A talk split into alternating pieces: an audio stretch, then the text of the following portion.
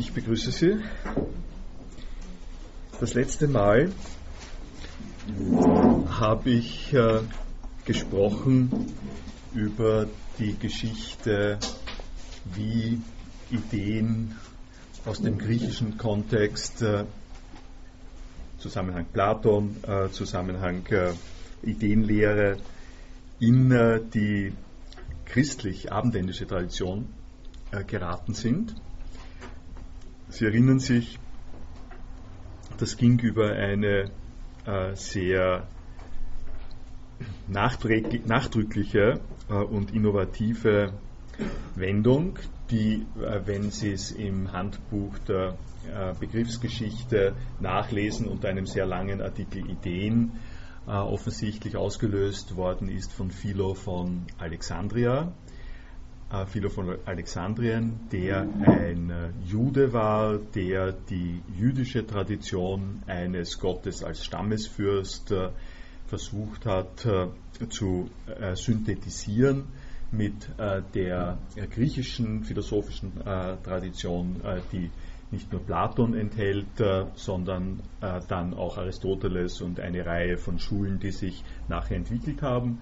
Und diese geniale Synthetisierungsaktion hat dazu geführt, dass er der Erste war, der äh, auf die, jetzt habe ich ganz ungestört äh, sagen wollen, der auf die Idee gekommen ist. Äh, das ist quasi ein, ein eigenes Feature, das könnte man sozusagen extra kommentieren, tue ich jetzt nicht, aber der sich äh, die philosophische Konstruktion ausgedacht hat, äh, um das ein bisschen zu paraphrasieren, dass äh, die platonische Fragestellung, in der es auf der einen Seite Formen von Dingen gibt, von Seienden gibt und auf der anderen Seite das Problem, wie die menschliche Wahrnehmung und das menschliche Erkenntnisvermögen mit diesen Formen in Kontakt kommt, äh, über eine Form von Teilhabe, wie wir gehört haben, wie dieses Problem, äh, dieser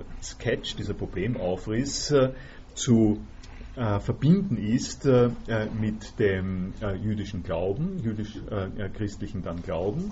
Und die Konstruktion war die, dass die Ideen als ontologische Funktionen, als äh, Bestimmungen, als ontologische Bestimmungen äh, in den Geist Gottes gerutscht, unter Anführungszeichen sind. Äh, wir werden das heute gleich nochmal ein bisschen genauer sehen und dazu habe ich das Thomas von Aquin Zitat hier zur Verfügung gestellt, über das wir noch im Einzelnen reden werden.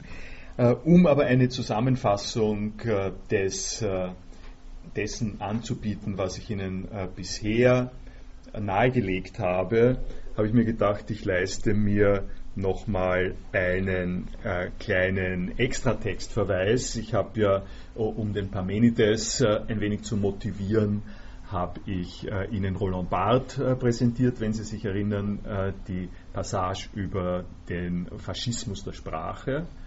Äh, es hat sich so ergeben, dass in dieser Woche, also vor zwei Tagen, äh, ich gerade bekommen habe das Buch, äh, das heißt Religion und Mediengesellschaft, Beiträge zu einem Paradoxon, das von Christian Wessely herausgegeben worden ist und dem ich einen Beitrag geschrieben habe, der sich nennt Heilige Übermenschen Avatare.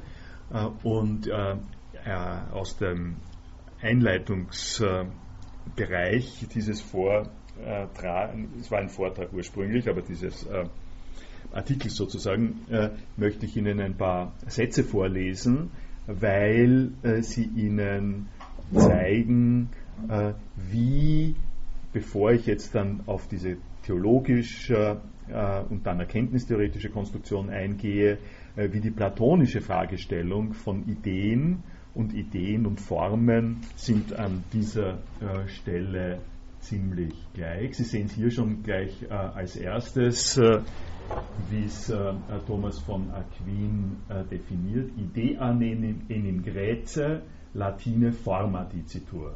Also äh, das Latein, die, seine lateinische Übersetzung ist Form und damit haben Sie äh, vielleicht einen zum Teil gebräuchlicheren und für die philosophische Debatte wirksameren ähm, Begriff letztlich als Form. Sie haben, äh, Sie haben auch hier, das habe ich Ihnen äh, aus dem Eislers äh, Wörterbuch philosophischer Begriffe nochmal hergetan, äh, das äh, Idea, Eidos, Idea, Idee äh, bedeutet ursprünglich Gestalt, Form, Bild. Sie können sich das ganz kurz in Erinnerung rufen. Und was ich Ihnen hier jetzt vortragen werde, ist eine in meiner Sprache formulierte, vorsichtige Legitimation dessen, Legitimation ist vielleicht schon ein bisschen zu viel, aber äh, Nahebringung, Erläuterung dessen, äh, wie man kommen kann auf eine platonisch äh, klingende Redeweise von Ideen, von Formen, äh, die sich dann einpassen lässt äh, in den theologischen und dann neuzeitlich erkenntnistheoretischen Zusammenhang, damit sie den Rahmen in, äh, in äh, Erinnerung halten, von dem ich rede.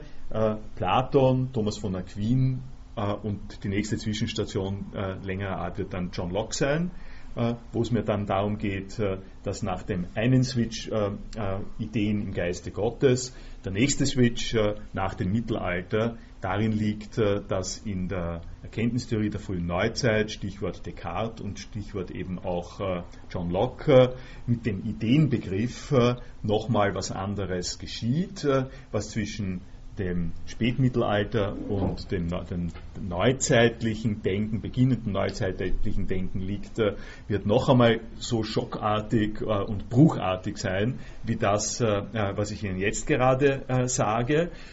Es hat aber den einen äh, wichtigen Aspekt äh, im Hinblick auf die ganze Vorlesung, dass wenn wir uns es dann John Locke ansehen, wir sehen werden, dass dieser in der Neuzeit äh, liegende äh, Bruch im Ideenbegriff, äh, äh, dass der handfest auch mit der Frage des intellektuellen Eigentums zu tun hat. Das heißt, langsam, aber dennoch nähere ich mich jetzt wieder durch die Philosophiegeschichte hindurch dem, womit ich begonnen habe in den ersten beiden Vorlesungen, äh, diesen Aspekt äh, des, äh, der politischen Philosophie und äh, des Eigentumsbegriffs und dann letztlich äh, auch der Fragen, die rund um Copyright äh, und solche Dinge entstehen. Also, was schreibe ich da? Ich versuche es in den, im ersten Absatz gänzlich ohne philosophische Beziehungen und Vokabularien äh, zu sagen, äh, quasi beobachtend von außen. Menschen neigen dazu, Regularitäten auch als Vorbilder zu nehmen. Was sich eingespielt hat, sei danach aus gutem Grund entstanden. Das äh, so zu formulieren entspricht äh, meiner Vorstellung davon, äh, äh, wie man sinnvoll Philosophie betreibt oder wie man sie einleitet, sage ich vielleicht gleich dazu, die eine Wittgensteinianisch äh, motivierte Vorstellung ist, so in etwa in der Art und Weise, es muss möglich sein, Sätze zu formulieren, die jeder verstehen kann und jede verstehen kann, von denen man gar nicht einmal denkt, dass sie philosophisch sind, die aber eine zweite Dimension haben, die belastbar sind, würde ich sagen, die aufsetzen, lassen bestimmte äh, weitergehende philosophische Problemstellungen äh, und worum es da äh, äh, geht, wie Sie sich äh, vielleicht schon gedacht haben, wie Sie das gehört haben, ist der Kontrast zwischen äh, Regularität und Normativität. also etwas passiert immer auf dieselbe Art und Weise und dann fragt man sich, Warum passiert das eigentlich auf dieselbe Art und Weise immer? Gibt es da, gibt's da einen Grund äh, dafür? Muss das immer so sein? Kann das auch anders sein? Warum ist es so, wenn es so ist? Äh, wir haben in unserem Erkenntnisvermögen die äh, Fähigkeit, Ähnlichkeiten festzustellen, aber offen bleibt an der Stelle äh, die weitere Dimension, die dorthin geht, dass man sagt, nun nachdem wir die Ähnlichkeiten festgestellt haben, was können wir damit äh, anfangen. Es lassen sich äh, Zustände denken, wo man diese Frage nicht stellt, will ich jetzt nicht ausschmücken, wo man in den Tag hineinlebt zum Beispiel und sich nicht wundert darüber, dass jeden Tag der Strom aus der Steckdose kommt. Ist doch interessant. Ne? Aufgrund von irgendwelchen Happenings, ich weiß es nicht was, es ist meistens so, dass wenn ich äh, eine ähm, äh, elektrische Einrichtung da hinein äh, stecke, kommt, kommt der Strom. Äh, Gibt es da irgendeine Regularität dahinter? Ja, denke ich wohl. Ne? Äh, und wenn äh, ich sage, verdammt nochmal, wieso kommt da kein Strom? Das kann doch nicht sein. was ist das? aufgrund von welcher Basis sage ich, es kann doch nicht die, die, das, das E-Werk hat, äh, hat, diese blöd, äh, blöden Typen im E-Werk haben schon wieder den Strom abgeschaltet. Äh, dürfen sie denn das? Ja? Ähm, äh, ich muss es nicht äh, äh, noch mehr ausschmücken. Sie sehen an der Stelle komplett mühelos, würde ich sagen, schmerzlos, dass im Normalgebrauch jede von uns die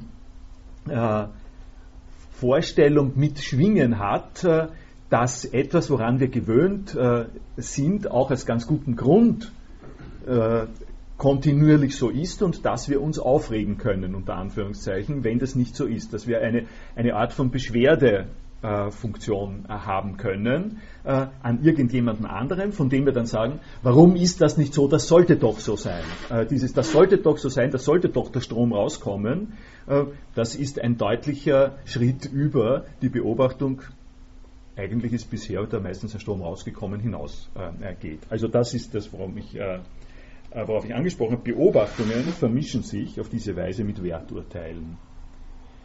Die Beobachtungen erfassen einen im Zeitverlauf konstanten Befund. Die Werturteile versehen die Regularität mit normativem Gewicht. Natürlich wird auch Platz zu Korrekturen eingeräumt.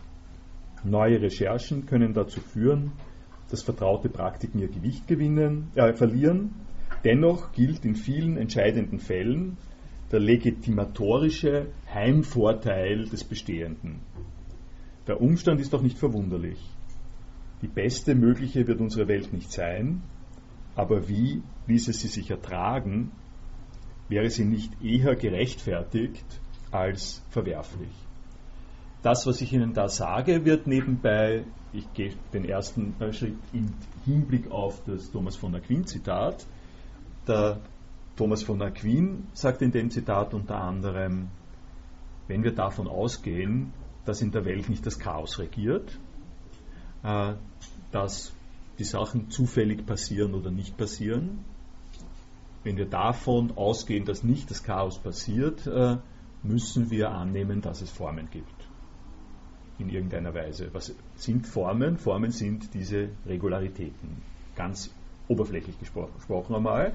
Und die nächste interessante Frage habe ich äh, Ihnen jetzt schon offeriert. Äh, Regularitäten äh, haben diese Doppeldeutung äh, in sich, nämlich äh, konstativ und normativ zu sein, sagen wir es mal so.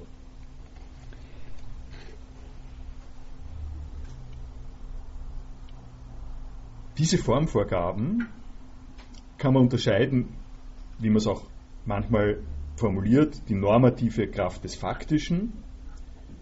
Das ist das eine. Man hat sich halt daran gewöhnt. Und das andere ist äh, die Auswirkung einer, einer Vorgabe, einer Idee, nach der sich etwas richten soll. Eine Form, nach der sich etwas richten soll. Im simpelsten Fall Sie äh, kennen das, wenn Sie ein Formular ausfüllen müssen. Äh, äh, in dem Formular, jede Person, die, die einem Formular ausgesetzt ist, äh, äh, steht in dieser Dynamik drinnen, dass äh, das Formular einen Rahmen abgibt, der entworfen ist, um bestimmte Einträge die ganz speziell aussehen sollen, äh, hervorzurufen und äh, zu ermöglichen. Äh, das ist die Rolle des Formulars und die Rolle, die äh, wir im Vergleich zu dem Formular haben, lässt sich an der Stelle in einer ähnlichen Weise, wie ich schon angedeutet habe, doppelt formulieren. Auf der einen Seite kann man sagen, es ist hilfreich, ein Formular zu haben, da weiß ich, welche Sachen gefragt sind, da kann ich nichts übersehen, da passe ich hinein äh, in die Ordnung der Welt, wie das äh, Formular sie mir nahelegt. Äh, da kann ich mich daran, äh, danach orientieren. Wenn ich alles richtig ausgefüllt habe, äh, dann werde ich durch die Zollkontrolle äh, gelassen werden oder sowas ähnliches. Oder dann kann ich die Kreditzahlung durchführen. Dazu muss ich hineinpassen in die vorgesehene Form. Äh, auf der anderen Seite kennen Sie äh, die Reaktion, äh, die man immer wieder hat. ich will da was reinschreiben, was nicht vorgesehen ist. Wo ist der Ort für Kommentare? wo ist der Ort für äh, für äh, kein Bekenntnis äh, in Formularen, wo nur vorgesehen worden ist, jüdisch, katholisch oder evangelisch. Dass die Formulare erfassen das nicht, was die Wirklichkeit ist. Und das ist der Punkt, an dem zum Beispiel sehr deutlich wird und auch immer wieder gesagt worden ist, in einer, sagen wir mal, Volkszählung, in der Befragungsbogen verteilt werden, in denen nur die drei oder drei Religionen, noch nicht mal Islam, aber sagen wir mal, äh, Islam ist auch noch dabei, dann sind es vier äh, Religionen, dann fehlen noch ungefähr 100.000 andere äh, Religionen oder sagen wir mal 25 mindestens andere Religionen. Äh, und ähm, äh, wo, wo ist sozusagen äh, hier der Ort, nein, muss ich zurücknehmen, ich wollte jetzt nicht sagen, wo ist der Ort. Äh, wenn man ein solche, eine solche Beschwerde äh, hat, ja, wo ist der Ort, dass ich hineinschreiben kann, ich habe keine Religion oder ich bin Bahai oder sowas ähnliches, äh, dann sieht man, welche Idealfunktion in einem solchen Formular ausge übt wird, äh, wie das nicht nur einfach äh, bestimmte Regularitäten festlegt, sondern sie auch auf Regularitäten festlegt, äh, auf eine gewissen Auswahl von Regularitäten festlegt, was eine Zielvorstellung ist, die sie zu etwas bringt. Also nicht nur Ordnungsmuster, die Formen in dieser Konzeption sind nicht bloß Ordnungsmuster, sie sind auch Erkenntnis- und Verhaltensziele. Jetzt, äh, nachdem ich das alles äh, äh, sozusagen mit reichlichen Beispielen aus der Gegenwart garniert habe, komme ich an der Stelle auf die platonischen Wurzeln zurück und nähere mich der Heilsgeschichte, um das so zu sagen. Die Seele richtet sich danach, sie steigt zu ihnen auf. Knapp zusammengefasst sind in, diesem, in dieser Lehre, der platonischen Lehre, die bestimmenden Faktoren des Weltganzen, zugleich die Inhalte, auf welche sich das rechte Leben richtet. Anerkennenswert sind die Prinzipien, die im bestehenden Status durchscheinen und zu denen die Wissbegierigen unterwegs sind. Also nach Platon, karikierend gesagt, äh, sind die Menschen dabei, das ultimativ richtige Formular auszufüllen. Das äh, äh, den Sinn ihres Lebens äh, ausmacht. Das Formular, in dem alle Antworten äh, dann verzeichnet sein werden, die man braucht, um richtig zu leben. Äh, äh, das ist eine heretisch ausgedrückte Form des Höhlengleichens zu beschreiben.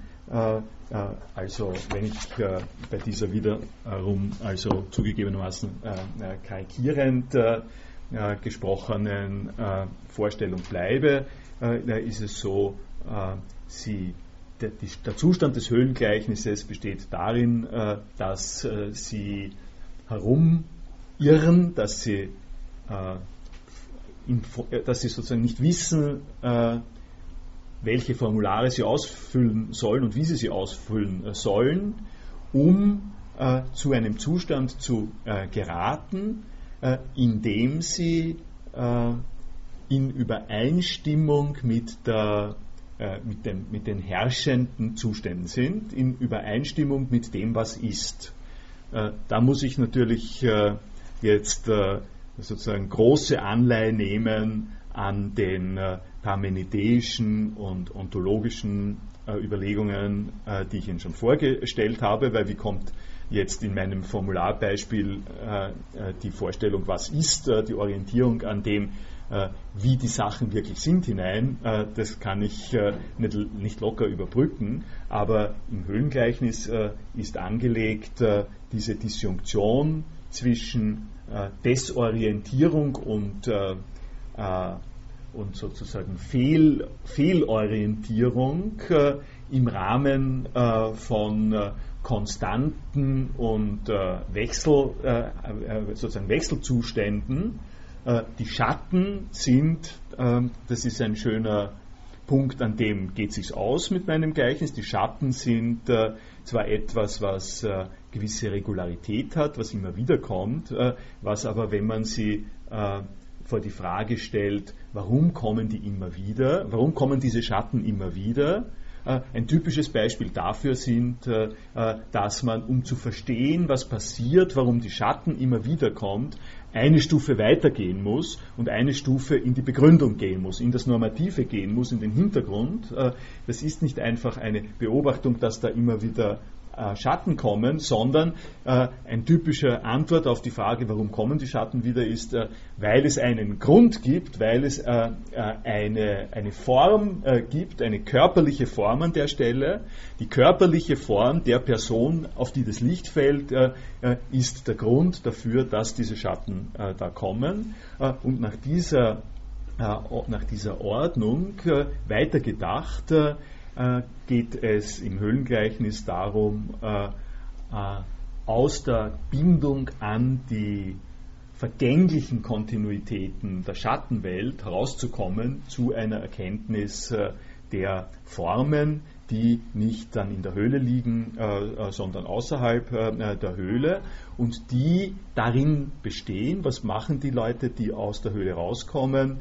Die sind in der Lage, die Formen, so wie sie sind, die Formen der Welt äh, und nicht der Reflexionen oder sowas als Formen zu sehen und, bei, und mit diesen Formen äh, in Kontakt zu kommen, äh, diese Formen entsprechend abzuchecken, um sozusagen, und dieser platonische Grund, diese Art äh, die den Philosophen vorbehalten äh, bleibt, äh, zu leben, war der Grund, warum ich, oder war sozusagen der Ansatzpunkt, der Berührungspunkt, wo ich gesagt habe, so mit Formen korrekt verbunden zu sein, ist vergleichbar damit, dass man das richtige Formular, äh, Formular äh, gefunden hat, äh, an der, an, das man dann ausfüllt.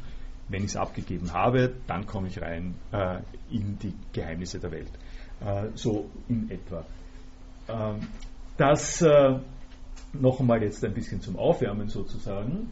Äh, und jetzt gehe ich an die Thomas-Stelle genauer rein, weil in der ähm, sehr plastisch und deutlich wird, dass sich da einiges getan hat äh, im Mittelalter, dass da eine Terminologie verwendet wird, äh, die uns äh, schon ein bisschen verständlicher ist äh, als manches von äh, dem platonischen Mythenbestand, aber dennoch noch einigermaßen fremd auch, muss man sagen.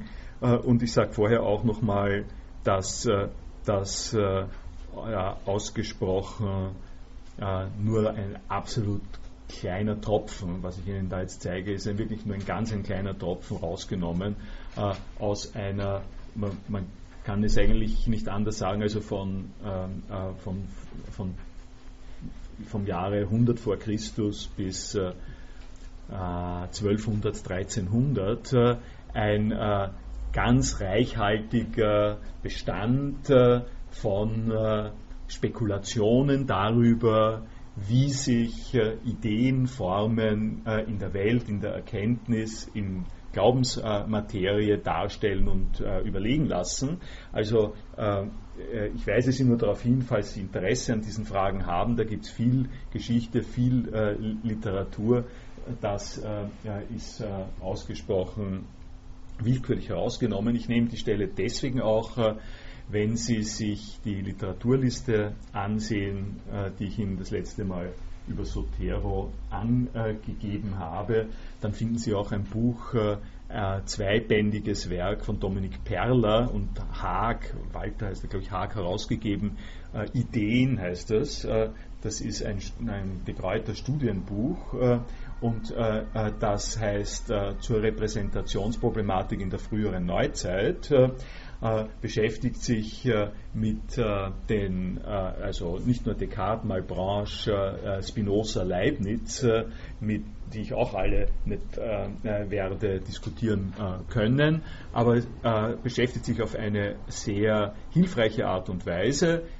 es gibt Textausschnitte davon, es gibt Kommentare zu den Textausschnitten und es gibt kleine Essays, äh, die das erläutern, äh, wie spannungsreich und widersprüchlich und imaginativ die frühe Neuzeit mit Ideen umgegangen ist. Sie werden auch dann im Laufe der weiteren Erfahrungen und Ausführungen von mir äh, herausfinden, warum das äh, Repräsentationstheorien äh, der Neuzeit heißt. In diesem Buch aber beginnt Dominik Perler genau mit diesem Thomas von Aquin Zitat, weil es schön zusammenfasst, was der Hintergrund der neuzeitlichen Entwicklungen ist oder was man zumindest gut verwenden kann, um den Hintergrund der frühen neuzeitlichen Entwicklungen vor Augen zu führen.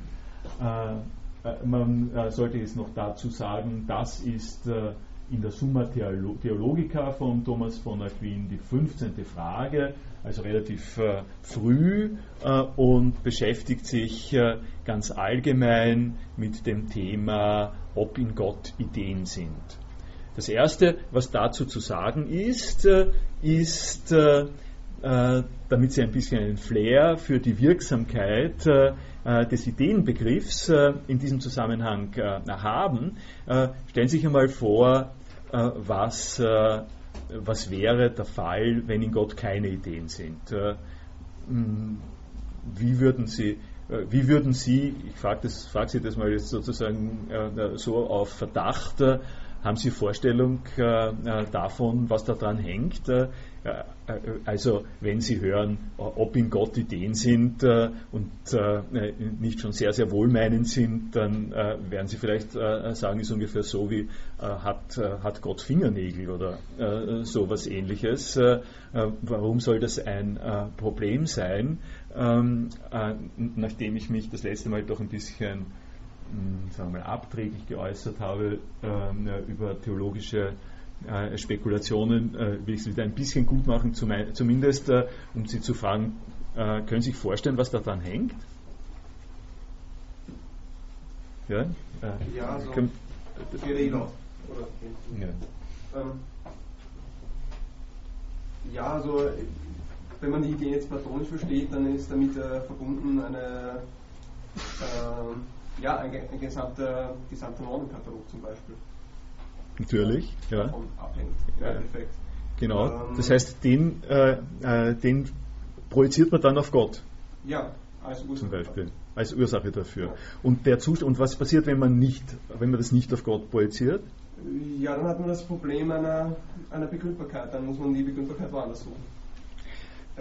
Ja. Äh, dann wird es zum Beispiel so, also äh, rein historisch, Sie haben vollkommen recht, nicht? rein historisch ist das eine Reaktion zum Beispiel auf Versuche des Neuplatonismus. Äh, Plotin, ich habe äh, hab auch ganz am Anfang mal Plotin gesagt, eigentlich ist das noch ein, äh, ein geheimes Ziel, das ich äh, habe, Ihnen irgendwann mal zu sagen, warum Plotin, Plotin an der Stelle so, so gut ist. Aber Plotin ist jemand, äh, der den Platon aufnimmt, der diese platonische Welt aufnimmt und der jetzt nun sagt, äh, die Verknüpfung von Ideen, erinnern sich, ich habe ein bisschen was darüber geredet, wie Ideen miteinander verknüpft sind, äh, die Bewegung und die Ruhe und das eine und das viele und so, äh, die sind nicht nur einfach Single-Ideen, sondern wenn man darüber nachdenkt, kommt man drauf, an bestimmter Stelle müssen die mit einer gewissen Logik zusammenhängen. Diese Verknüpfung von Ideen, die eine Vielfalt von Ideen mit sich bringt, weil wenn ich die Idee des einen habe, dann, dann, handle ich mir quasi ein, äh, dass es auch die Idee des vielen geben muss und dann handle ich mir das Problem ein, verdammt nochmal, die sind offensichtlich nicht ganz leicht verträglich. Ja? Das sind offenbar äh, Ideen, die nicht äh, zusammenfallen, die scheinen miteinander in Streit zu liegen und so. Und, äh, äh, und dann stellt sich die Frage, was ist die, äh, wenn die Idee schon eine Ordnung ist, die Idee ist die Ordnung äh, davon, äh, dass Gestalten produziert werden, dann hat man die nächste Frage, zweiter Durchgang, Metafrage sozusagen, okay, und was ist jetzt die Ordnung der Ideen, wie sind die geordnet?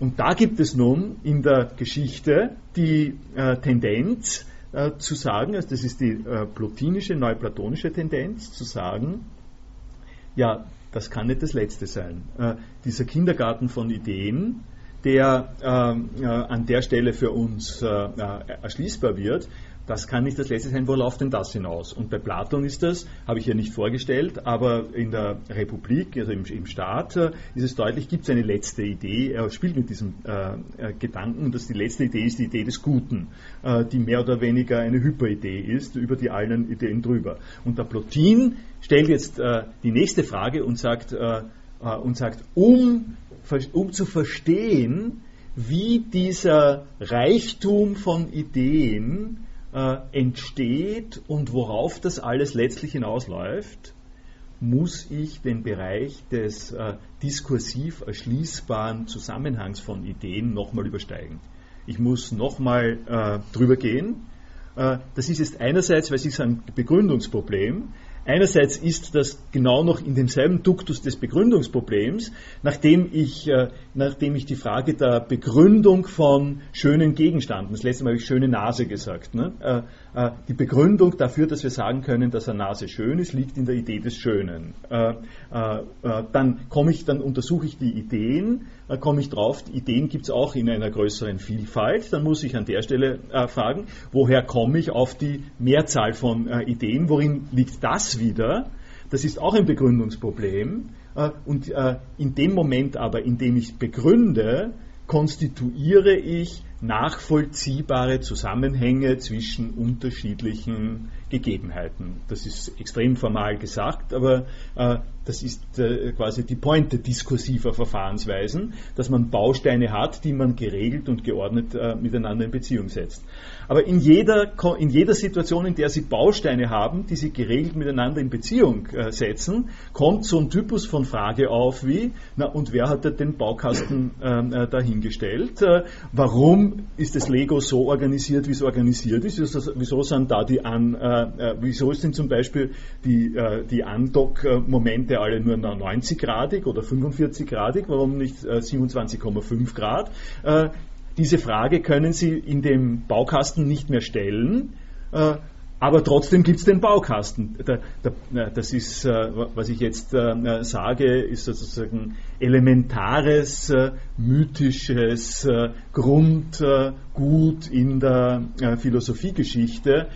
Ich muss Sie nur an den Traktat vom Ludwig Wittgenstein erinnern, in dem dasselbe Problem noch einmal auftritt. Wenn wir eine Sprache haben, die logisch nachvollziehbar ist, dann können wir mit der äh, logisch reglementierten und festgelegten Sprache nicht rankommen an die Frage, was sind jetzt die Regeln, die dieser Sprache zugrunde liegen. Und trotzdem hat die Sprache Regeln in sich. Wir wollen, dass die Sprache Regeln hat, aber beim Reden über die Herkunft dieser Regeln der Sprache versagt uns die Sprache in einem interessanten äh, gewissen Sinn. Und äh, also die Pointe dessen, was ich Ihnen da jetzt äh, ein bisschen ausführlicher geschildert habe, ist, dass man sich Gott natürlich so vorstellen kann, dass er keine Ideen hat, sondern dass er, neuplatonisch zum Beispiel, und es ist auch nicht Gott, dass es etwas gibt, was emaniert, was äh, äh, ausstrahlt, was abstrahlt. Also so wie, äh, so wie zum Beispiel äh, ein Parfum äh, verbreitet. Ja? Äh, oder wie sie schwitzen und, und damit einen Geruch verbreiten. Das ist durchaus ein Bild, das äh, Plotin verwendet, äh, das nämlich äh, zwischen der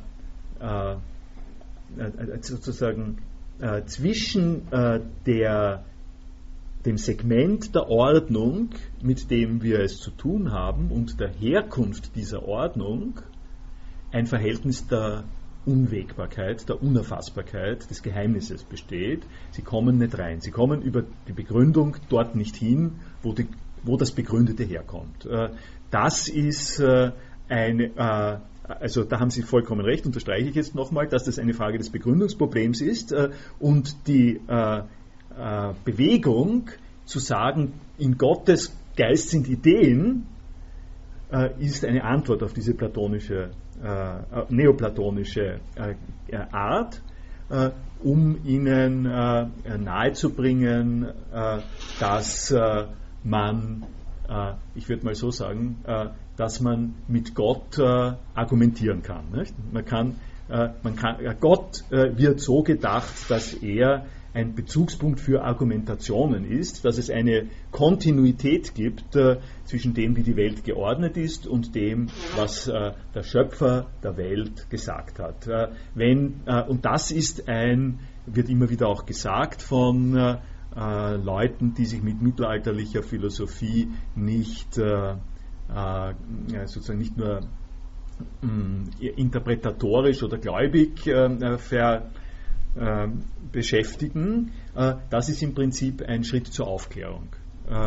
Man kann argumentieren mit Gott, mit dem, was Gott ist, und um Ihnen hier auch noch einen Bezug zu gegenwärtigen Diskussionen zu machen, die neuplatonische Tendenz an der Stelle anti argumentativ letztlich zu äh, reden und eine Form von äh, äh, sozusagen Erleuchtung und Unberechenbarkeit reinzubringen, äh, wird äh, gerne heutzutage unter dem Stichwort Ereignis diskutiert. Äh, das ist ein sehr mächtiges und wirksames Mittel, um den Neuplatonismus in die Denkwelt der Gegenwart reinzubringen äh, hängt zusammen mit, äh, mit Heidegger äh, zum Beispiel, der das auf eine ganz neue Art und Weise terminologisiert hat. über das Sein, Ereignis ist das Unverrechenbare und an dieser Stelle wird die Aufklärung, das, was ich jetzt hier im positiven Sinn als Aufklärung genommen habe, und mein Hintergrund ist der, was ich Ihnen da eigentlich sozusagen zwischendrin auch nahe bringen will, ist das Formen äh, und Ideen, äh, so wie wir hier reden, etwas mit Aufklärung zu tun haben, äh, mit äh, Zurechnungs, äh, Zurechenbarkeit, dass diese Art von äh, Formalität, die in der Philosophiegeschichte angelegt ist, letztlich in die verwaltete, maschinelle, entmenschlichte Welt des Formulars, äh, des absoluten Formulars führt, sodass äh, das Zeichen der Wahrheit äh, darin besteht, dass man das Formular nimmt und es zerreißt. so in etwa. Ja? Also, dass man sagt, äh, alles, was wahr ist, alles, was richtig ist, alles, was wichtig ist, liegt jenseits des Formulars. Äh, das äh, im spontanen Akt, das kann man das kann man äh, reaktionär und äh, äh, revolutionär nehmen, äh, ist aber von der Idee her ein wichtiger Punkt und äh, äh, gleich. Und warum ich, wenn ich sozusagen jetzt schon in dieser meiner kleinen Story drinnen bin, dann kann ich Ihnen einen Punkt schon ansprechen, auf den ich hin tendiere und den ich Ihnen auch deutlich machen werde in weiterer Folge dass dieses äh, von mir zitierte Repräsentationsdenken, äh, ich habe den Perler äh, Band äh, zitiert, das Repräsentationsdenken, das quasi operiert mit zwei Teilen, äh, die in einem geregelten Verhältnis ähm, äh, stehen miteinander, die Sache und die Form, die, dieses Repräsentationsdenken, das, ähm, das sozusagen ein, ein, schwieriges Verhältnis der Darstellung bedeutet, dieses Repräsentationsdenken wird äh, mit der Mitte des äh, 20. Jahrhunderts durch Philosophien wie der von Heidegger und auch von Wittgenstein massiv in Frage gestellt. Äh, was ich Ihnen jetzt erzählt habe, äh, Entschuldigung, dass ich, Sie wollen jetzt gleich, sagen Sie was dazu. Ja. Ich wollte eigentlich nur das zu Wittgenstein dazu sagen, weil Sie vorher gesagt haben, äh, dass dies, die äh, aus dem System, also wenn man jetzt etwas zerreißt, dass die Sätze, also dass das richtig und falsch außerhalb des Systems liegt. Und das ist etwas, das gibt es bei Wittgenstein im Endeffekt, wo er sagt, ethische und äh, ästhetische Sätze äh, gibt es nicht. Genau. Das, das äh, bei Wittgenstein gibt es es zweimal. Äh, bei Wittgenstein gibt es die Konsequenz, auf die wir jetzt hinausziehen, äh, eigentlich zweimal. in zwei Varianten. Die eine Variante ist, dass er, dass er sagt, ich baue euch die Fantasiekonstruktion einer alles logische, erfassenden Sprache-Welt-Struktur auf, die schwerstens platonisch ist, äh, nebenbei, das kann ich hier jetzt nicht im Einzelnen zeigen, ich baue euch das auf, stellt euch das vor, in einem gewissen Sinn ist das das, was, der, äh, was die Fragen der modernen Logik von Frege und Russell plus die Fragen des Platonismus zusammen in einen sozusagen hyperlogischen Entwurf der Repräsentation äh, bringt. Ich baue euch das auf und dann sage ich euch, dann, dann mache ich den neuplatonischen Schritt, indem ich sage, äh, äh, und jetzt, wo ich euch das gezeigt habe, muss ich euch auch noch sagen, vergesst es. Äh, äh, vergesst, das ist seine, das ist seine Konsequenz. vergesst es, weil, weil das Wichtige, er sagt auch, alles, was wichtig ist, haben wir damit überhaupt noch nicht berührt. Ähm, wir haben uns beschäftigt äh, mit dem Nachbau ähm, äh, von bestimmten Puzzlesteinen, aber das, woher es kommt und warum es äh, geht, Ethik, Logik, Moral, das ist unter anderem deswegen fällt es zusammen, weil das die wichtigen Dinge sind. Und, und aus der Sicht der Welt, die so logisch repräsentativ aufgebaut ist, sind die alle gleich nämlich alle gleich nicht beschreibbar durch diese Sprache. Äh, das ist der Grund, warum das zusammenfällt. Das ist die eine Variante. Äh, das ist, äh, wenn ich es mal so sagen darf, der ständige Juckreiz in diesen Repräsentations-Antirepräsentationszusammenhängen, dass man mit einer gewissen Notwendigkeit gedrängt ist an diese Paradoxie der der, der Übergangssituation, die wir jetzt gerade beschrieben haben. Die zweite Antwort von Wittgenstein, äh, die mindestens so wirksam geworden ist und mindestens so wichtig ist, ist äh, zu sagen, gibt es ein Leben jenseits des, des Juckreizes, äh, der hier äh, beschrieben worden ist. Äh, und das sind Lebensformen. zum Beispiel, das ist das, was der später, spätere Wittgenstein sagt. Der spätere Wittgenstein, der versucht, die Philosophie aufzubauen, äh, unter Vermeidung äh, dieses Repräsentationsgedankens, äh, unter Vermeidung von Formen äh, äh, in diesem platonischen Sinn. Er kritisiert sogar ganz ausgesprochen äh, die Konstruktion im Traktat, dass im Traktat Formen in der Weise vorgesehen worden sind. Wir brauchen keine Formen, scheint es, dass er sagt in, äh, also in einer Publikation, die irgendwann äh, dieses Jahr wahrscheinlich kommen wird, äh, stelle ich das noch ein bisschen in Frage, aber, aber zunächst einmal kann man es äh, äh, so sehen. Der nächste Punkt ist der, dass äh, in etwa gleichzeitig mit dem, was der Wittgenstein da macht, Heidegger die erkenntnistheoretische Repräsentationsvorstellung, dass wir erkennen, indem wir Vorstellungen der Welt haben, äh, auf eine ebenso grundlegende Art und Weise unterwandert äh, und damit auch eine neue Form äh, von Umgang mit Philosophie sozusagen kreiert. Die Ereignisphilosophie, die ich angesprochen habe, womit ich den Exkurs begonnen habe, die Ereignisphilosophie ist eine Konsequenz dessen, dass der Heidegger diese Formfunktion auch unterwandert. Das ist jetzt, äh, und das ist jetzt das, äh, das, das ist aber jetzt alles die Voraussetzung für etwas, was ich Ihnen noch nicht gesagt äh, habe, äh, aber was für mich sehr wichtig ist im Zusammenhang mit der intellektuellen Eigentumsfrage äh, aus philosophischer Sicht, äh, so wie ich das Ihnen darstellen möchte. Und das, ist das folgende die zwei, nach meiner Auffassung, avanciertesten Philosophen des 20. Jahrhunderts, äh, Wittgenstein und Heidegger, und vieles, vieles, was daran anknüpft, äh, sind äh, mit diesem äh, Formenrepräsentationsvokabular, äh, dem Ideenvokabular, äh, nicht mehr zu identifizieren. Die sind anderswo unterwegs. und umgekehrt lässt sich mit deren Vokabular äh, die, das Problem des intellektuellen Eigentums auch gar nicht stellen. Sie können prima vista, Sie können sie natürlich immer, immer wieder versuchen, Sie können, können, können die Themen äh, der Philosophen nehmen und das in Beziehung setzen zu intellektuellem Eigentum.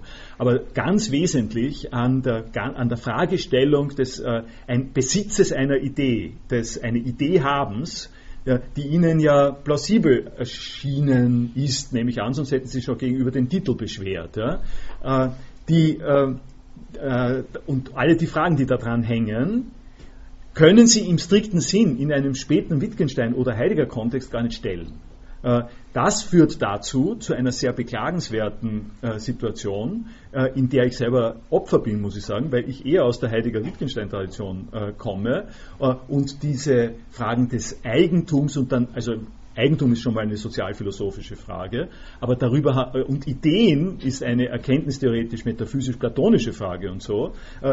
für die Leute, die erzogen sind, darin auf das hinzuschauen, sozusagen ähm, äh, skeptisch dorthin zu schauen und zu sagen, äh, Ideen und Eigentum und, und so, das ist alles äh, äh, etwas, was in die neuzeitliche Philosophie kommt, in die Metaphysik gehört, was man eigentlich überwinden muss. Sie müssen sich den äh, Derrida äh, vorstellen, wie es sozusagen auf Englisch heißt, running circles around intellectual property. Ja? Also das kann man sich, er hat, soweit ich es sehe, nicht getan, aber wenn man ihm das als Thema geben würde, dann hätte er eine sozusagen hätte seinen Spaß daran gehabt, äh, alle die Paradoxien äh, aufzulösen und zu dekonstruieren, äh, die er auf der Basis von Heidegger mit, mit dem intellektuellen Eigentum machen kann. Und zwar warum?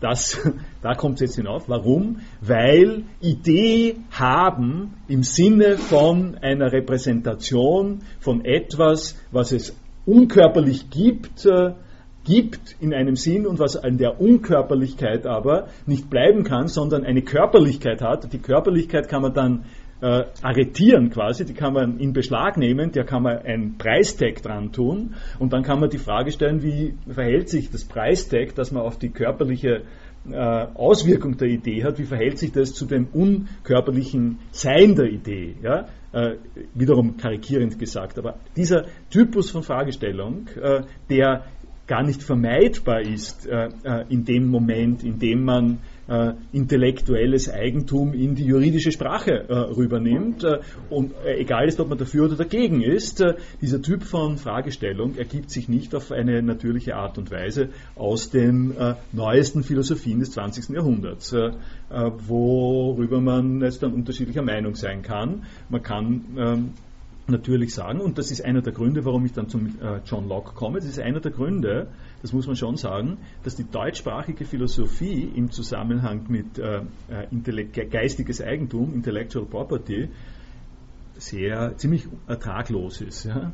Also es gibt, äh, äh es gibt äh, Sozialphilosophie, es gibt Open Source Anhänger und Anhängerinnen, aber es gibt durch die Entwicklung der kontinentalen Philosophie gibt es nicht äh, das Instrumentarium, äh, mit dem Thema intellektuelles Eigentum umzugehen. Das ist der Grund, und es gibt zwei Gründe sozusagen. Das eine, der eine Grund ist, dass äh, die äh, digitalen Entwicklungen im äh, US-amerikanischen äh, Bereich früher stattgefunden haben und dringlicher sind, rein als Beobachtung von Softwareentwicklung und äh, Entwicklungen in der Überschneidung zwischen äh, juridischem Bereich äh, und wirtschaftlichem Bereich und kreativen Bereich.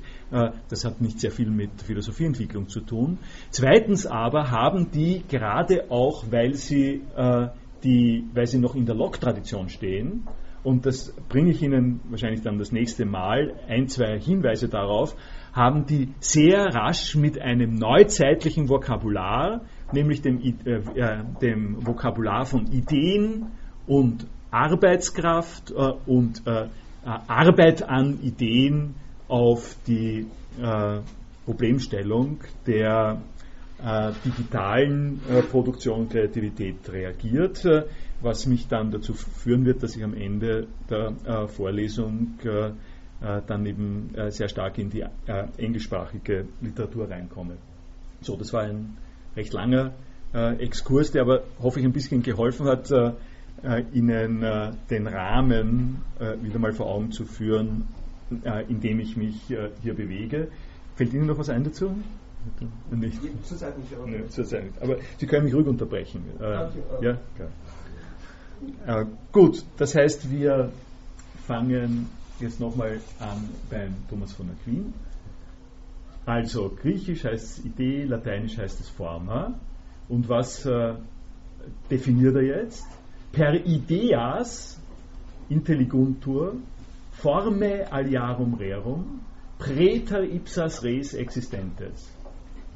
Das ist schon ein Hammer, muss man sagen. Äh, das, äh, das sieht man, was Scholastik ist, in einem gewissen Sinn. Äh, das heißt, das sind, ähm, das, das sind sozusagen Formen einerseits, das sagt er, also Ideen sind Formen, aber sind Formen von Sachen, die außer, außerhalb der genannten äh, Sachen, von denen sie Formen sind, existieren. Also warum ich sage, das ist scholastisch und äh, das ist ein Hammer, ist das folgende. Äh, ich habe Ihnen, äh, hab Ihnen ja nicht umsonst äh, äh, über beim Parmenides vor Augen geführt, in welche eigenartige Dynamik man kommt, wenn man ausgehend von Sätzen nicht nur sagt, äh, es gibt äh, einen Tisch, sondern äh, darüber hinaus auch sagt, hier gibt es keinen Tisch, es gibt, es gibt etwas, dieses etwas, das es gibt, wenn ich darüber rede, muss es irgendwie geben. Was ist das? Was, es, äh, was das ist, worüber ich irgendwie reden muss? Das ist äh, äh, das ist die Beschaffenheit dessen, dass es etwas geben kann, das ist die Seinscharakteristik ganz allgemein. Äh, und dann, nachdem ich das so gesagt habe, ist, glaube ich, relativ klar geworden, äh, dass sie da die Frage stellt, welche Art von Existenz hat das jetzt? Ein Tisch hat eine materielle Existenz, welche Art von Existenz hat eine Form? Wo ist die zu finden? Wo kann ich Formen begegnen? Sie wissen aus anderen philosophischen Kontexten, dass das ein Thema ist, das sofort der Aristoteles aufgegriffen hat, äh, in Antwort auf die platonische Überlegung. Wo ist, äh, äh, wo ist der Ort der, des Seins von Ideen, wenn ich über sie in einer bestimmten Gestalt reden kann? Denn, nochmal Erinnerung, wir haben darüber geredet, äh, wenn ich nicht nur vom Sein allgemein rede, sondern wenn ich auch sage, es gibt einen Unterschied zwischen äh, etwas Grünem und etwas Blauen, es gibt einen Unterschied zwischen der Form des Grünen, es gibt einen Unterschied zwischen der äh, Form des Blauen, dann muss dieser Unterschied, diese Differenz, muss ja irgendwie verortet sein. Und wenn sie nicht nur verortet ist in meiner Sprache, sondern wenn es auch die legitime Frage gibt, was, ist in den, was ist in den Dingen unterschiedlich, dass es macht, dass sie grün oder blau sind. Äh, Farbe ist gerade kein besonders gutes Beispiel, weil äh, das an der menschlichen Wahrnehmung äh, äh liegt, aber äh, übersehen wir das mal. Äh, dann stellt sich natürlich die Frage, welche Art von Sein, kurz gesagt, haben diese Ideen. Und der Thomas von Aquin sagt an der Stelle, das sind einfach andere Dinge, Dinge im aller, allerweitesten Sinn, und diese Dinge sind die Formen von, von den Dingen, die eine Form haben forma autem alicuius rei preta ipsam existens ad duo esse potest, also eine, die Form einer, irgendeiner Sache, irgendeines Dings, die außerhalb dieses Dings existiert, äh, kann man auf zwei verschiedene Arten äh, verstehen. Sie haben äh, weiter unten, habe ich Ihnen den, wenn Sie es nachlesen wollen, den englischen Text dann noch äh, gemacht, statt es zu übersetzen. Ich habe die deutsche Übersetzung nicht leicht gefunden, aber gedacht, Englisch müsste an der Stelle auch funktionieren.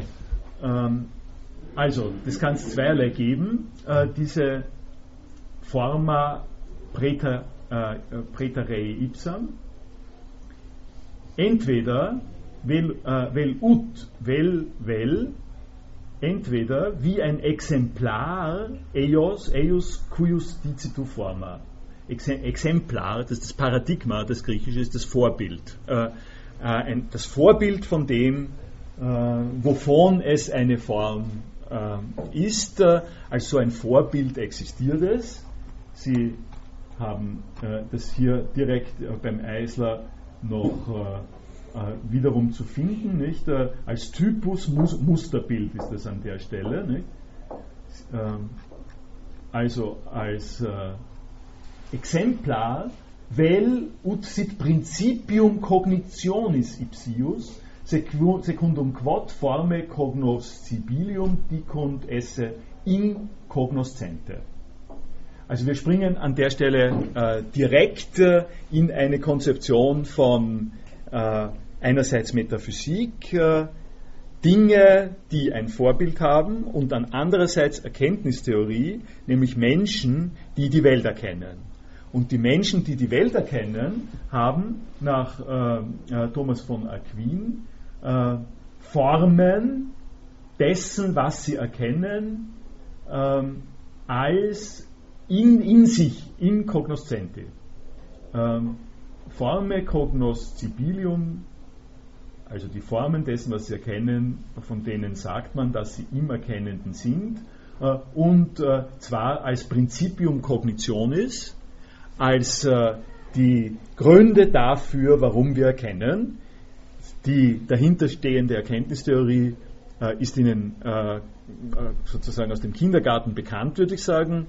Sie, haben einen, Sie, haben eine Idee, Sie haben einen Gedanken davon, was was ein Pudding äh, ist, der ihnen versprochen wird. Äh, und weil, wenn ihnen jemand sagt, wenn du die Aufgabe fertig gemacht hast, kriegst du einen Pudding, dann der Pudding ist aber nirgends zu sehen, dann haben sie die Fähigkeit, sich vorzustellen, was ein Pudding ist und auch sich zu beschweren, wenn sie nachher keinen Pudding kriegen, sondern Spinat. das äh, das ist sozusagen die äh, äh, Operation, äh, die an dieser Stelle passiert. Äh, äh, wenn das Kind, in dem Moment, in dem dem Kind gesagt wird oder vom Kind gesagt wird, ich kann das Kind jetzt motivieren dadurch, dass ich ihm einen Pudding verspreche, unterstelle ich dem Kind, dass es in der Lage ist zu wissen, was ein Pudding ist und äh, äh, an dieser Stelle äh, brauche ich eine Konstruktion, äh, um das in einer Weise erklären zu können. Nicht? Äh, das ist äh, eine der natürlich, wie Sie, wie Sie wissen, Basisfragestellungen der Erkenntnistheorie. Wenn man ganz allgemein davon reden möchte, dass Menschen, zum Beispiel Kinder, in der Lage sind, äh, zwischen Spinat und äh, Pudding zu unterscheiden, äh, dann wird man solche Tests, wie ich es gerade gesagt habe, im elementaren Sinn in etwa so etwas durchführen. Und dann wird man finden, dass Kinder differenziert reagieren auf solche Environments. Und dann ist die Frage, warum tun sie das? da gibt es dann natürlich, da das ja eine Blackbox ist irgendwo. Und da wir wissen, äh, dass das letztlich einerseits an den Nervenschaltungen liegt, nicht? Äh, äh, letztlich sind Menschen Organismen, die irgendwas tun, was immer sie halt tun, aufgrund der biologischen Gegebenheiten.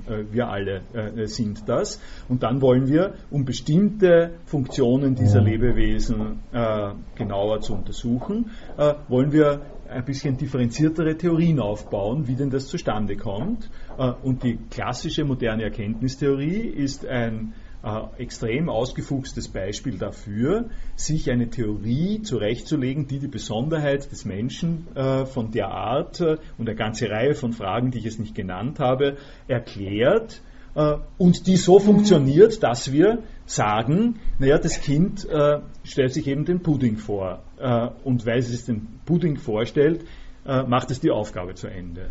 Äh, und äh, das ist das ist nun genau, das ist nicht genau, aber von der von der Motivsituation ist das das, was Sie hier haben. Wir haben im menschlichen Geist Formen, die entsprechen der äh, Gegebenheit, den Gegebenheiten, äh, zu denen wir einen geistigen Zugang haben, die aber nicht im Geist drin sind, sondern auf die der Geist sich richtet. Der Geist muss in einer Weise äh, analog, äh, kompatibel, wie immer sein mit dem, worauf er sich richtet, sonst, sonst könnte es nicht funktionieren. Äh, und das, äh, was an diesen Stellen äh, die Analogie garantiert, ist äh, die Ähnlichkeit der Formen. die Form ist das, die Form des Erkannten und die Form in dem, der es erkennt. Und nun zitiert, ja? Ähm, was würden Sie, weil Sie jetzt gesagt haben, äh, die in irgendeiner Weise kompatibel sind mit dem, was, äh, was vorhanden ist, wo würden Sie da Kant einordnen? Das würde mich interessieren, wie Sie zu haben. Kant hat äh, einen Gebrauch von Idee. Das ist die erste Antwort, die ich sage. Es gibt beim Kant einen technischen Gebrauch von Idee. Der ist aber nicht das, wovon wir reden. Äh, überhaupt nicht. Äh, das ist ziemlich weit entfernt davon. Äh, Kant hat in der Kritik der reinen Vernunft eine Passage, da beginnt mit Platon. Und da zitiert er diese ganze Platon-Sache, ist vorgesehen, äh, äh, werde ich Ihnen noch ein bisschen äh, darstellen. das ist quasi Second- oder Third-Level-Begriff in der Kritik der reinen Vernunft. Was der Kant auf dem ersten Niveau hat, auf dem Basic Level, ist ein äh, ausgesprochen detailliertes und geniales Konstrukt, das äh, erklären, äh, das erklären soll, wie diese Affinität, sagen wir es mal so, diese Erkenntnisaffinität, um sehr neutral zu sagen, Erkenntnisaffinität, die wir ansetzen müssen zwischen dem, was wir erkennen und, wie, und uns, die wir erkennen. Da muss es eine Affinität geben, um nicht Analogie zu sagen. Äh, das wird man schlecht bestreiten können. Wie man die Affinität definiert, äh, ist natürlich das harte Problem. Ja? Und ich habe diese äh, Affinität zu definieren, also die Affinität zwischen dem, was zu erkennen ist und dem, äh, der erkennt, äh, ist zunächst einmal nichts anderes, als was im Wort liegt. Ja?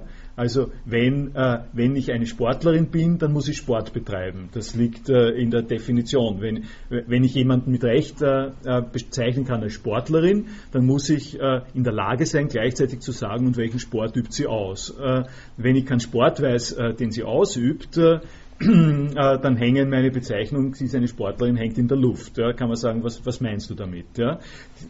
Die, ja, da, muss es, da muss es sozusagen eine eine Gleich Vergleichbarkeit, eine Ebene der Vergleichbarkeit geben. So ähnlich, wenn ich, äh, äh, wenn ich sage, ich interessiere mich dafür, wie Menschen erkennen und Menschen sind Wesen, die in der Welt erkennt, erkennend sich aufhalten, dann brauche ich eine Erkenntnisaffinität.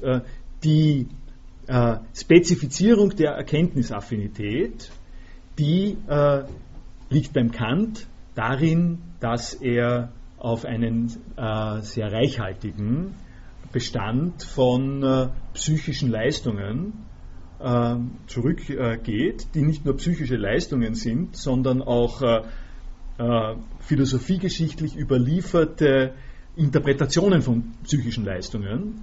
Äh, eine dieser Bestandteile, auf die er zurückgeht, sind Vorstellungen, ganz einfach. Äh, Sinneswahrnehmungen äh, und Vorstellungen im menschlichen, äh, im menschlichen äh, Begriffsvermögen. Äh, die, es lässt aber äh, beim Kant die Sache nicht beim Vorstellungen bewenden, sondern er hat ein, sozusagen einen sehr raffinierten transzendentalen Apparat, mit dem er erklärt, wie es zu diesen Affinitäten kommt. Und was er da im Detail erklärt, ist, äh, äh, ist sozusagen Grundlage für das, was er dann mit Idee macht. Also das wäre die, äh, die, die, die, nicht so kurze, aber die, die kurze äh, äh, Antwort. Die ich aber noch jetzt ergänzen will durch einen zweiten Hinweis. Was dann da beim Kant kommt und was wir uns ein bisschen anschauen werden, äh, steht in der Tradition einer Philosophie, die mit Locke unter anderem beginnt. und das schauen wir uns doch, also weil die Frage da ist, will ich es äh, doch äh, jetzt äh, hier gleich äh, einmal Ihnen vor Augen führen. Äh, da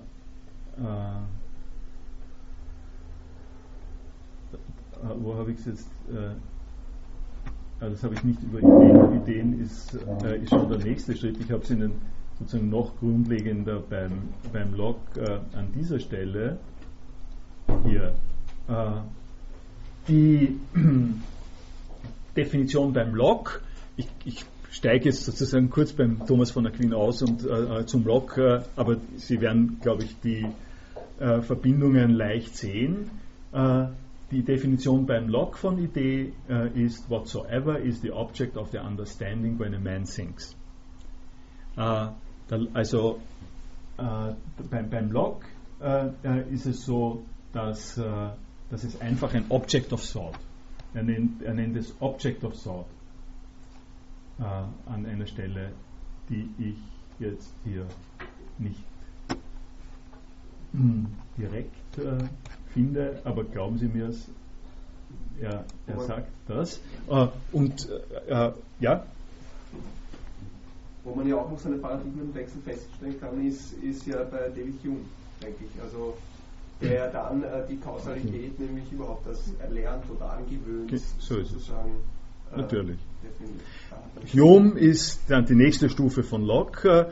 Äh, also wenn ich jetzt schon beim Object of Thought bin, dann äh, hilft Ihnen das, äh, den Kontext zu sehen mit äh, äh, Thomas von Aquin, der, der sagt, Formen sind Dinge, die außerhalb der Dinge existieren, von denen sie Formen sind. Ja?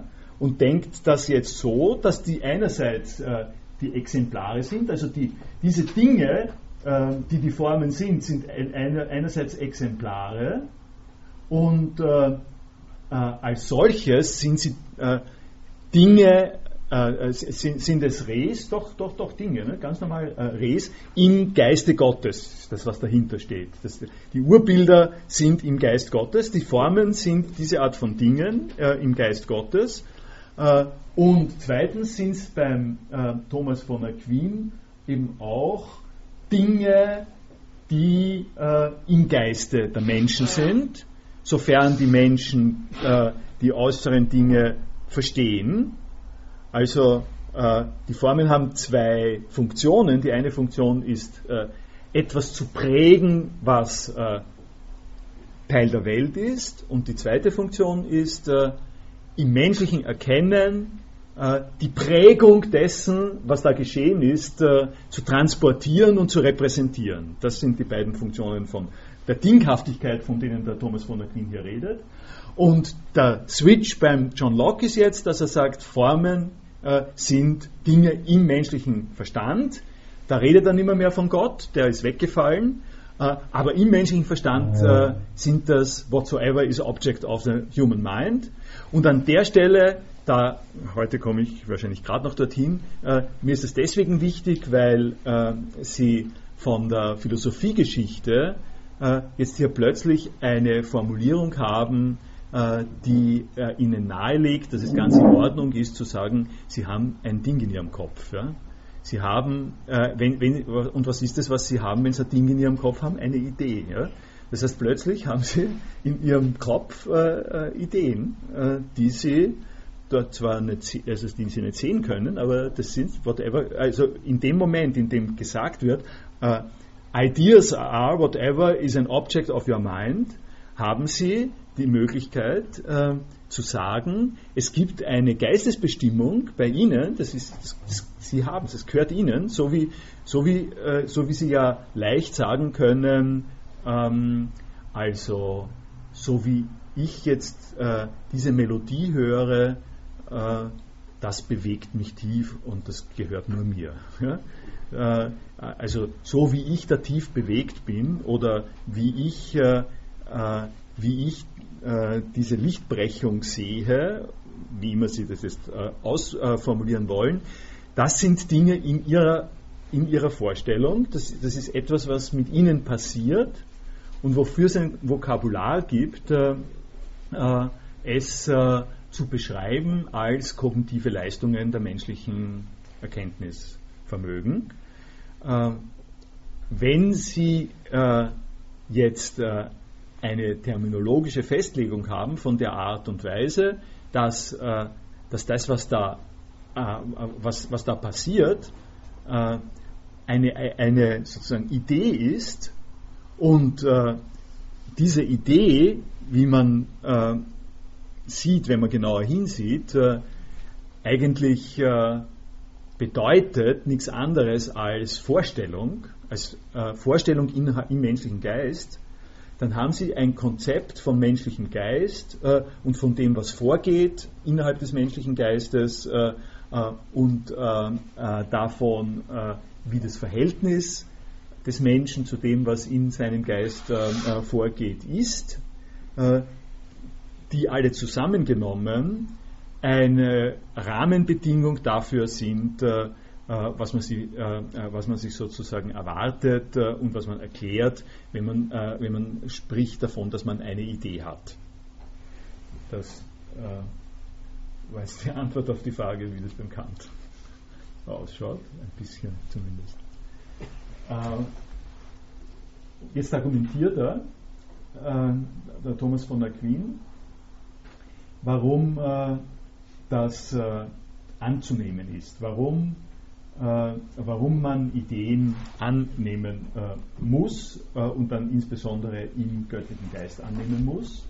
Und da kommt jetzt die Passage, auf die ich vorher schon gesprochen habe. In omnibus enim que non a casu generantur necesse est formam esse finem generationis cuius cumque. Casus ist der Zufall.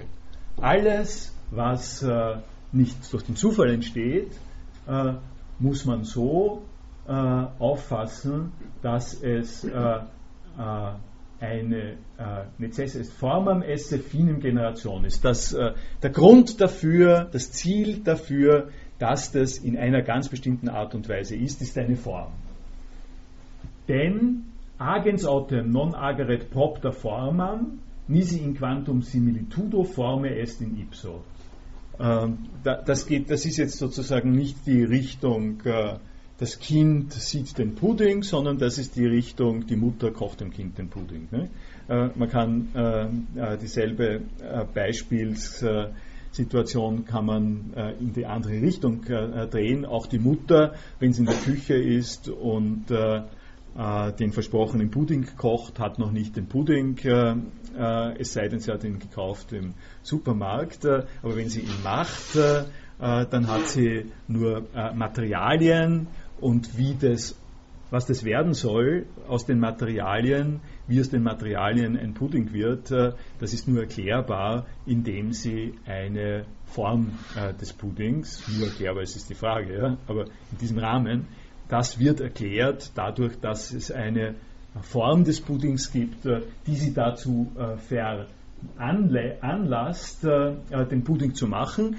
Wenn Sie an der Stelle skeptisch sind und sagen, wieso muss man da Formen annehmen, dann ist die banale Gegenfrage an der Stelle ist die, naja, dann erklär mir bitte, was ist der Unterschied dazwischen, dass die Mutter in der Küche einfach auf und ab geht, äh, ein paar Sachen zusammen, zusammen leert, einmal umrührt, das in den Herd stellt und sich dann wundert, dass kein Pudding rauskommt.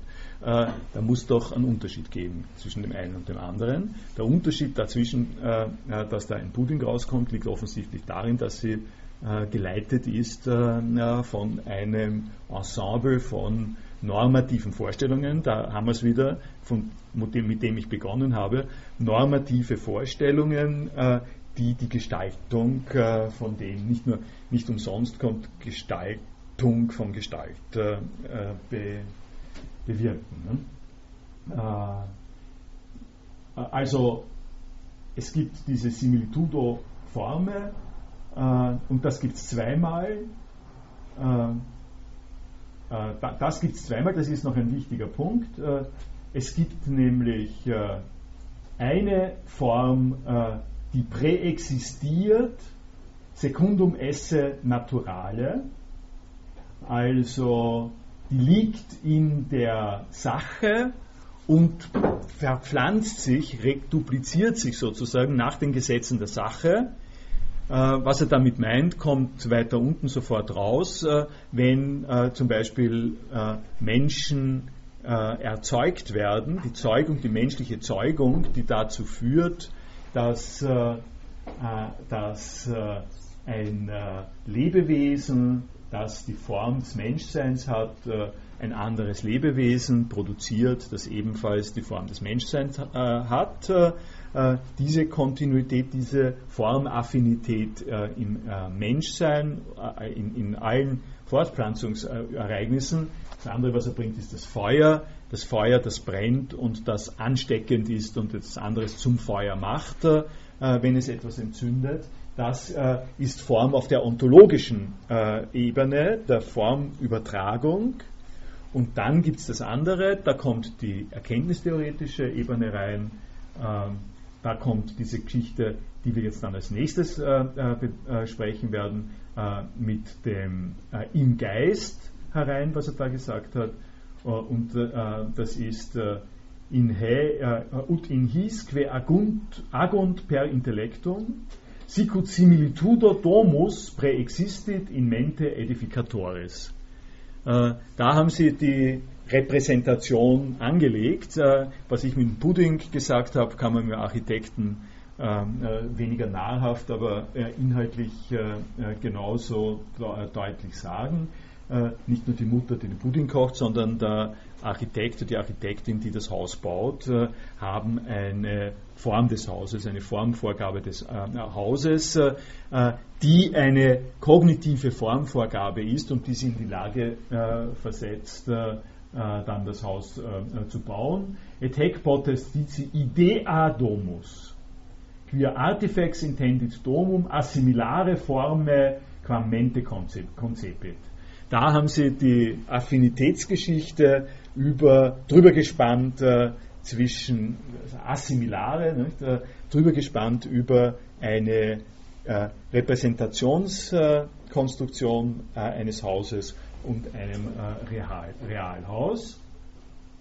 Äh, und jetzt letzte äh, Konsequenz, die er daraus äh, zieht, äh, da, die Mel da die Welt äh, nicht durch Zufall äh, entstanden ist, sondern äh, von Gott durch den Intellectus agens erzeugt worden ist, wie man weiter sehen wird, ist es notwendig, im menschlichen Geist Formen zu anzunehmen, nach deren Ähnlichkeit äh, die Welt äh, gemacht wird. Äh, et in hoc consistis ratio, der, der, der Begriff der Idee.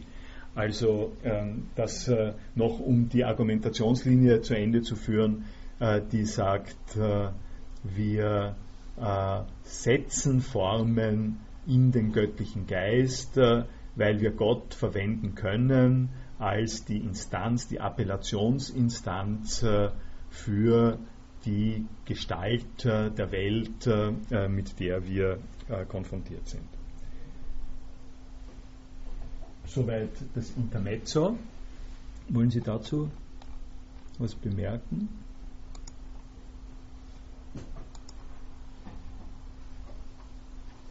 Dann äh, mache ich noch den äh, Sprung zum John Locke den ich ja schon damals vorweggenommen habe. Äh, das kommt aus der Einleitung in den Essay Concerning Human Understanding. Thus much I thought necessary to say concerning uh, the occasion of this inquiry. I must, I must uh, beg pardon of my reader for the frequent use of the word idea, which he will find in the following treatise. It being that term which I think serves best to stand for whatsoever is the object, here it is, whatsoever is the object of the understanding when a man thinks.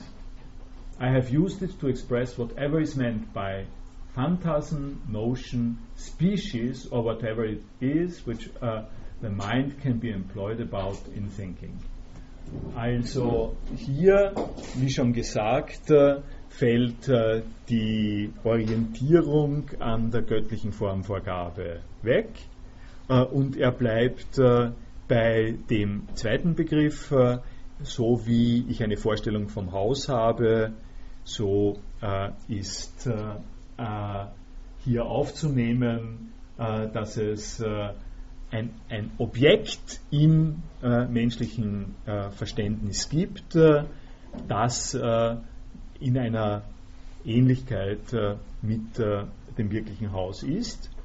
Und Sie können, weil Sie jetzt, weil Sie Kant, weil Sie die Frage nach Kant gestellt haben, an der Stelle, glaube ich, produktiv und gut ein bisschen einhaken und sagen, wenn Sie das jetzt so von mir dargestellt sehen, dass der dass der Locke äh, die Ideen im göttlichen Geist weglässt und sagt, äh, schauen wir uns einmal an, was die Ideen im Sinn der Vorstellungen sind, dann haben Sie ein, äh, dann haben Sie ein skeptisches Erkenntnisproblem äh, im Prinzip, äh, weil Sie nämlich äh, die schöne Einheit, die schöne Ordnung der Welt, äh, die darin besteht, dass Ihnen Gott garantiert, dass die Welt so ist, wie sie ist, und Sie müssen sich, Sie müssen jetzt nicht die platonische Formel aus dem Höhlengleichnis, Sie müssen die Formel der, in der Kirche ausfüllen. Ne? Sie müssen die Formel, äh, das Formular, äh, das Ihnen an der Stelle angeboten wird, ist das Formular, das die äh, kirchliche Weltschöpfungslehre äh, ihnen sagt und äh, in dem dann zum Beispiel drin steht, es gibt zwei Arten von Geschlecht und was anderes kann es nicht geben. Ähm, wenn diese Garantie wegfällt und sich plötzlich, wenn wir es beim Geschlecht mal noch ein bisschen durchspielen, sich plötzlich eine Situation ergibt, in der Sie im Internet Matz spielen und es dort sieben Formen von Geschlecht gibt, aus denen Sie auswählen können. Uh, what is your gender? Nehmen Sie, sind Sie ein Hobbit oder wie immer die, uh, ein Ork, uh, was immer Sie an der Stelle wählen wollen. Sie haben glücklicherweise die freie Wahl zwischen den Geschlechtern, weil man im virtuellen Raum ja nicht gebunden ist an solche banalen Formen wie die, die in der Welt um, vor, vor, sich gehen. Und wenn Sie das tun, haben Sie sozusagen eine Disjunktion äh, und die Frage stellt sich natürlich auch an der Stelle, wie verhält sich jetzt äh, das, äh, die sieben Geschlechter der Begriff Geschlecht nämlich, wenn Sie sieben, wenn die Auswahl, wenn Sie die freie Auswahl aus sieben Geschlechtern haben, Sie müssen sich auch gar nicht operieren lassen oder sowas, können es einfach festlegen. wie verhält sich dieser Vorstell diese Vorstellung? Das ist eine Vorstellung von Geschlecht. Wie, wie verhält sich diese Vorstellung von Geschlecht zu den Geschlechtern, die wir produzieren, indem wir reproduzieren. Äh, ist natürlich eine wichtige Frage. Äh, und, äh, und bei Kant ist das jetzt anzusiedeln, oder bei der Themenstellung von Kant ist das jetzt anzusiedeln, oder nicht nur von Kant, sondern der Neuzeit. das ist natürlich eine Sache, die an der Stelle virulent ist, permanent. wenn ich bei dem im Geiste vorhandenen Form, äh, äh, Formen, also Vorstellungen im weiten Sinn ansetze, äh, dann scheinen die in der Luft zu hängen. Wie kriege ich es hin, äh, dass ich die freie Vorstellungstätigkeit des menschlichen Geistes in ein geordnetes Verhältnis äh, dazu setze, dass der menschliche Geist äh, beschäftigt ist damit, die Welt zu erkennen wenn mir Gott nicht mehr, garantiert, wie die Welt ausschaut und wenn ich auch nicht einfach sagen kann, die Welt ist, was immer ich mir vorstelle. Ähm, wenn, es, äh, wenn es diese äh, Differenz gibt zwischen, also einerseits, so könnte man sagen, ne, einerseits aus der Geschichte des Ideenbegriffs hier gibt es äh, zwei Pole, die berücksichtigt werden müssen. Äh, Gestalt der Welt und äh, Affinität zur Gestalt der Welt seitens derjenigen, die die Gestalt der Welt erkennen. Wenn die Gestalt der Welt jetzt nicht mehr in der Weise fixiert ist, wie das gewesen ist, stellt sich die Frage, wie ist die Orden, Ordentlichkeit Anführungszeichen der Welt zu denken, damit sie zusammenpasst damit, dass wir Vorstellungen von der Welt haben. Und das ist eine vertretbare äh, Kant for Dummies äh, Formulierung, äh, äh, mit der man an der Stelle beginnen könnte, nicht? Äh, äh, glaube ich. gut. dann das eine, das eine, was ich hier, glaube ich, heute noch unterbringe, ist der Hinweis auf diese Festlegung im ersten Kapitel des ersten Buchs, äh, die sich äh, genau auf, sie genau gegen eine ähm, Deutung dieses Problems richtet, das ich Ihnen gerade gesagt habe, nämlich ähm, die Deutung, die sagt, äh, wenn wir verstehen wollen, wieso wir erkennend mit der Welt in einem gelingenden Affinitätsverhältnis sind, dann setzen wir angeborene Ideen voraus. Glücklicherweise, äh, aufs, um sozusagen vulgär biologistisch zu sagen, äh, das, kann, das, kann, man durchaus vulgär biologistisch sagen, man kann es auch äh, in äh, sozusagen viel spekulativer Art und Weise sagen, aber vulgär biologistisch gesagt ist, äh, dass äh, menschliche Wesen in der Lage sind, Dingkonstanz zu äh, produzieren, also dass äh, sie in der Lage sind, äh, ab einem gewissen Alter ihr Spielzeug zu erkennen oder ihre Bezugspersonen zu erkennen und darauf zu reagieren in geordneten Formen. das ist etwas, das bringen sie mit. Das, haben sie das bringen sie schon bei Geburt mit. und ein Kind, das nicht in der Lage ist, diese Art von Ding-Konstanz zu erkennen, also ein Ding, das niemals äh, irgendein Spielzeug wieder erkennt, äh, das immer gänzlich verloren ist, dass jedes, äh, wenn immer ihm du das äh, Spielzeug, also ein Alzheimer-Kind sozusagen, ja, äh, ein Alzheimer-Kind wird, äh, wird also sagen wir mal zumindest nicht, wird zumindest nur als Grenzfall von menschlicher Kognitionsleistung äh, gerechnet. Und die, äh, das heißt, äh, wir haben solche wir, wir, haben solche Konstanten, wir sind zumindest in der Lage, solche Konstanten auszubilden. Die Frage ist jetzt, wie erklären wir uns das? Und eine der Möglichkeiten ist zu sagen, zu sagen, das, das, sind eben Fähigkeiten, die im Menschen drinnen stecken, schon im Kind drinnen stecken und die bringen wir mit diese, ich habe sozusagen jetzt die vulgär-darwinistische Deutung gesagt, äh, die darauf hinausläuft, dass man sagt, äh, die sind nicht überlebensfähig. Also Wesen, die das nicht mitbringen, sind nicht überlebensfähig. Äh, das heißt, wir rechnen nur die, die überleben unter bestimmten Bedingungen und die haben halt das. Die haben sich durchgesetzt, die haben sich als fortpflanzungsfähig erwiesen. Das ist natürlich eine grob materialistische gegenwärtige Deutung davon. Äh, man kann diese Deutung auch äh, äh, theologisch natürlich vornehmen. Das ist der Zweck des Hinweises auf Thomas von Aquin. Gott hat das in uns gelegt.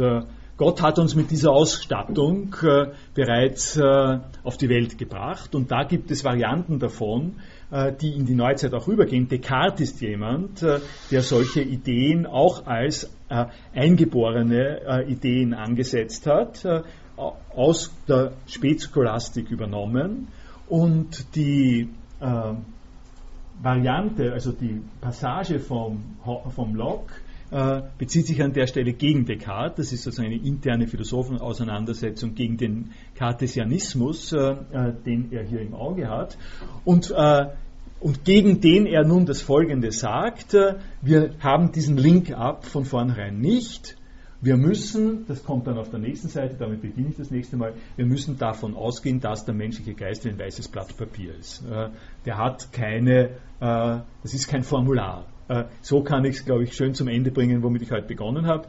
Der menschliche Geist ist nicht von Charakter eines Formulars, wo wir schon wissen, nicht, wie wenn das Kind so wäre, äh, dass es sagt, äh, okay, wenn ich jetzt eine Sinneswahrnehmung habe, dann trage ich das ein unter Sinneswahrnehmung, dann trage ich das zum Beispiel ein unter Ton und nicht unter, und nicht unter Geruch. Ja? Ähm, das wäre äh, die Formularphilosophie des, äh, des Vorstellungsvermögens. Nein, sondern äh, der menschliche Geist ist ein, ist ein reines Blatt Papier und damit ende ich jetzt dieser, die, noch wiederum einmal mit einem Hinweis auf den Titel dieser Vorlesung. was es heißt, eine Idee zu haben, ist ausgesprochen unterschiedlich zu interpretieren abgesehen davon, ob man jetzt sagt, äh, äh, eine Idee zu haben heißt in einem schon strukturierten, eingeborenen Geisteszusammenhang oder äh, Idee haben heißt, äh, die Idee ist, äh, der, der, Geist ist ein weißes Papier und in diesem, auf diesem weißen Papier äh, bewegt sich dann etwas, ist etwas einzutragen, weil die Art und Weise, wie man dazu kommt, Ideen zu haben, unterscheidet sich dazwischen, ob das ein weißes Blatt Papier oder ein Formular ist. Danke.